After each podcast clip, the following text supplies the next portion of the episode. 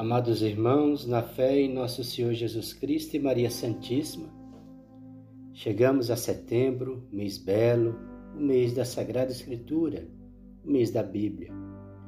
E a igreja escolheu este mês, pois no seu último dia celebramos a festa litúrgica de São Jerônimo, que traduziu a Bíblia do hebraico e grego para o latim durante 30 anos.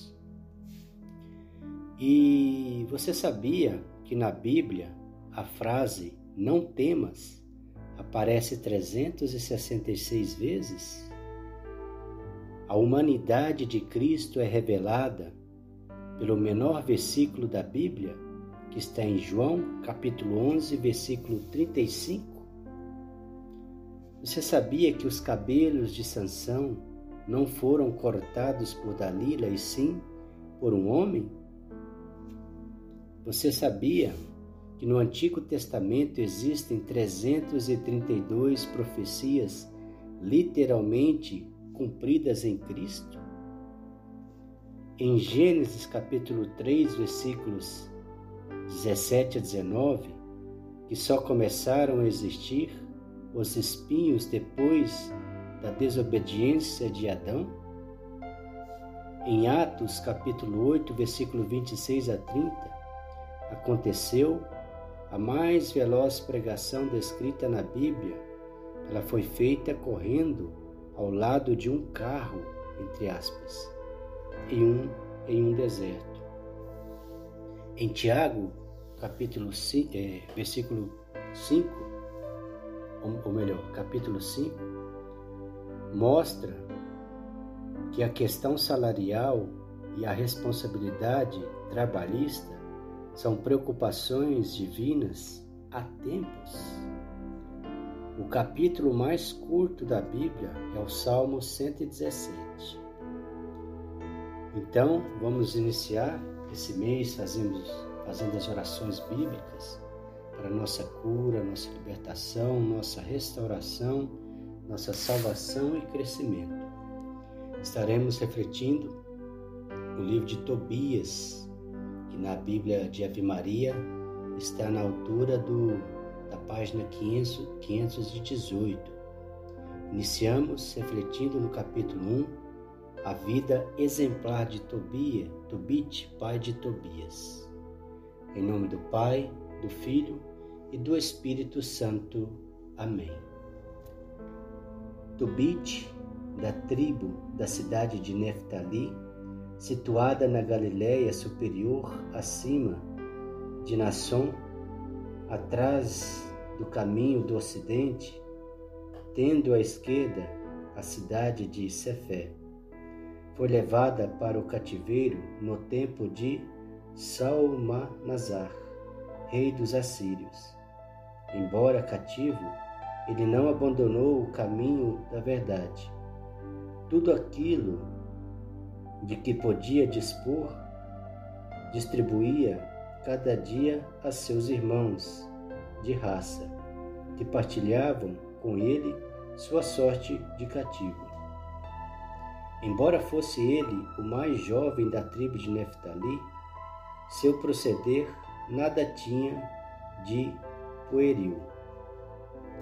Por isso, enquanto todos eles iam adorar os bezerros de ouro que o rei de Israel, Jeroboão, tinha feito, só ele fugia da companhia de todos e dirigia-se ao templo do Senhor em Jerusalém, onde adorava o Senhor Deus de Israel, oferecendo fielmente as primícias e os dízimos de todos os seus bens.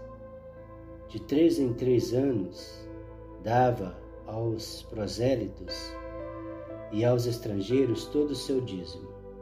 Estava em outras práticas semelhantes da lei de Deus, ou seja, estas e outras práticas semelhantes da lei de Deus, tinha observado desde a sua infância.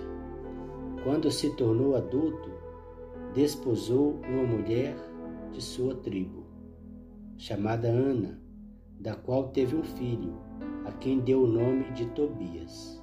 Ensinou-lhe desde a sua desde a sua mais tenra idade a temer a Deus e a se abster de todo pecado.